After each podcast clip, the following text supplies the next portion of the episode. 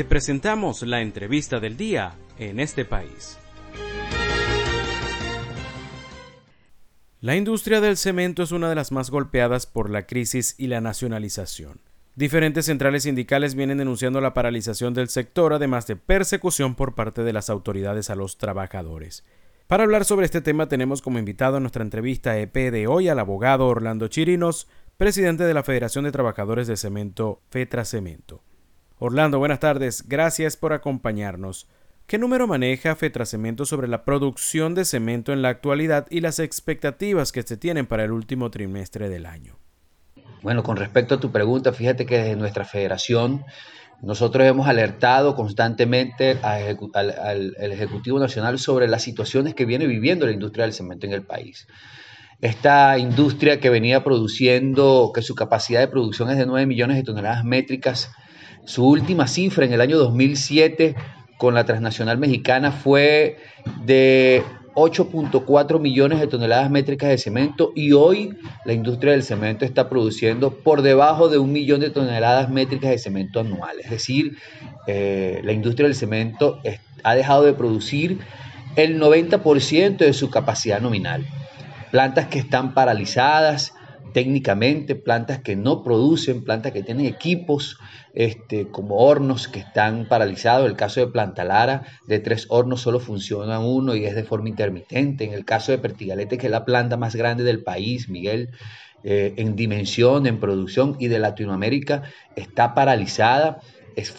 funciona eh, intermitentemente también. Hace poco los trabajadores tomaron una acción no solamente por el tema de salario, sino porque preocupados por la, por la paralización de la industria, porque parece que quienes dirigen el mil empresario se ha convertido en una persona indolente sobre la industria del cemento. Eh, y los trabajadores salieron a reclamar y el primer escenario de respuesta que recibieron fue una carga este, de agresiones por parte de las fuerzas del Estado, eh, tanto así que dejaron por fuera 35 trabajadores que están en estado de judicialización, de persecución, este, los suspendieron, no los dejaron entrar y aparte de eso tampoco lo dejan reclamar en las inspectorías del trabajo como nos está pasando en, todo, en todos los estados del país. Entonces, esta situación para nosotros es bastante grave, Miguel, la hemos denunciado la hemos elevado incluso a la Fiscalía General para que ante este, esta nueva fiscalía que se creó, esta fiscalía especial, se investigue, se revise lo que está pasando en la industria del cemento, porque pareciese que hay una alianza con este empresario que dirige la industria que ha sido el peor este, director que ha tenido la industria del cemento, con acciones arbitrarias, con condiciones de cambios arbitrarios, con imposiciones, con abuso de poder, a tal grado de que ha creado un síntoma de incertidumbre en la clase trabajadora, todo aquel que reclama lo dejan por fuera,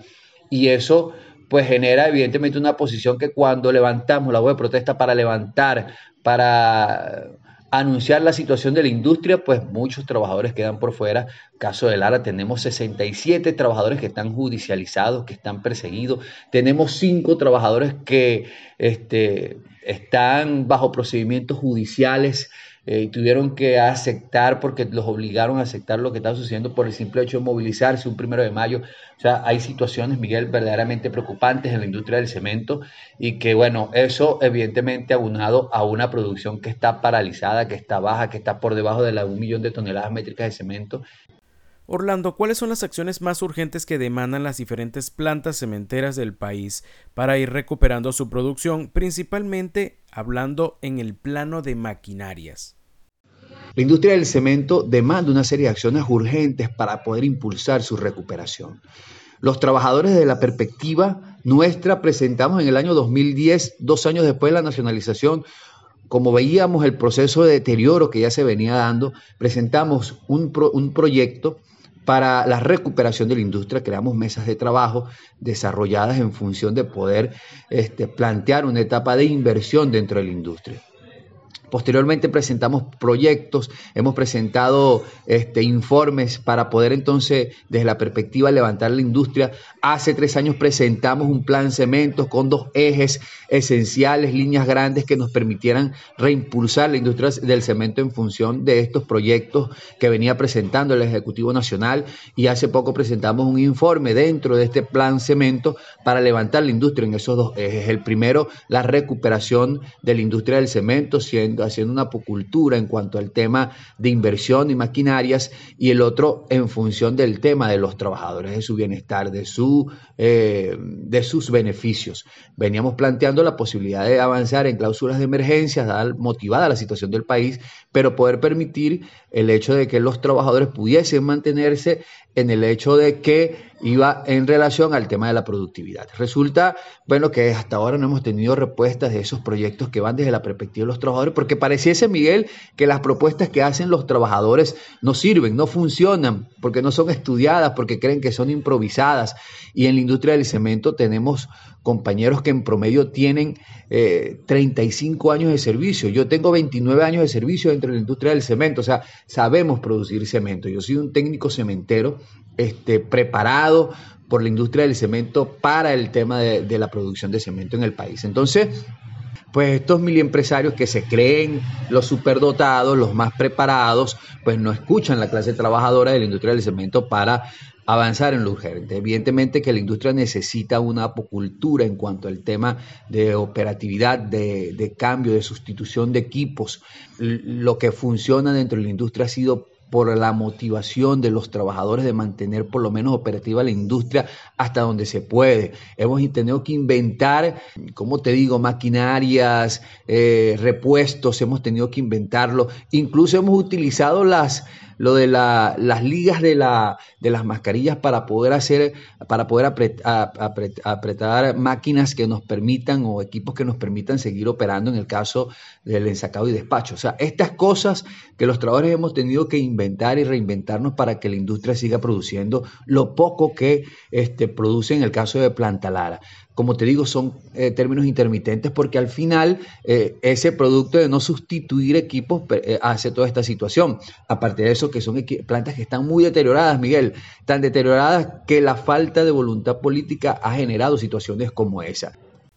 Estamos conversando esta tarde con el abogado Orlando Chirinos, presidente de Fetra Cemento. Precisamente Fetra Cemento ha venido denunciando irregularidades en la homologación de la contratación colectiva del sector. ¿En qué afecta esto a los trabajadores?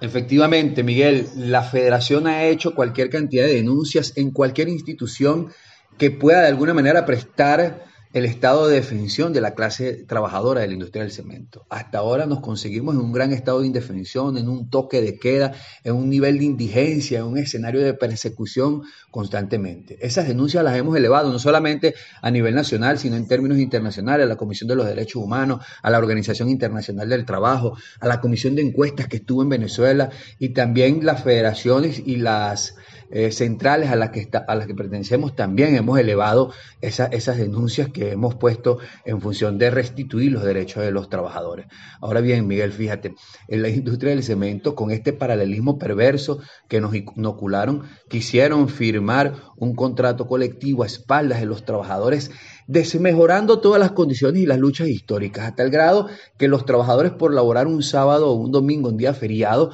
estaban devengando seis veces esa jornada, hoy están devengando el 1.5, las vacaciones bajaron de 35, 40 días que teníamos a los días de delay, entre otras cosas, Miguel, que terminaron por desaparecer en una convención colectiva que ni siquiera los trabajadores hasta este momento la conocen, que a estas espaldas la firman estos señores de los colectivos llamados CPTT, que fueron nombrados a dedos por la corporación, que son arrodillados, que fueron traidores a la clase trabajadora, y aparte de eso se buscan personas por fuera, las uniforman como algo este, para crear miedo e incertidumbre a los trabajadores. Los trabajadores no tienen miedo. Fíjate que lo último que ha pasado, Miguel,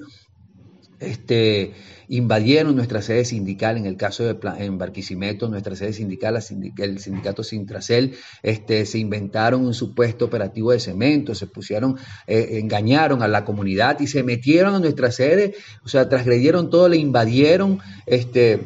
sacando todo lo que estaba allí, rompiendo cerraduras y, rompiendo los candados, como si esto fuera el lejano oeste. Ya nosotros hemos hecho cualquier denuncia sobre esta situación.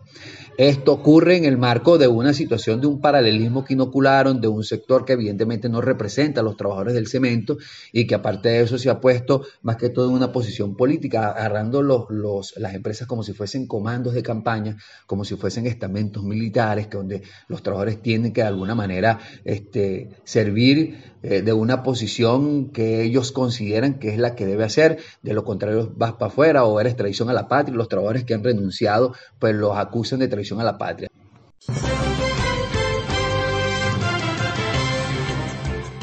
Esto fue la entrevista del día en este país. Para conocer más el programa, síguenos en nuestras cuentas en redes sociales. Estamos en Twitter e Instagram como arroba en este país radio y visita nuestra página web www.enestepais.info.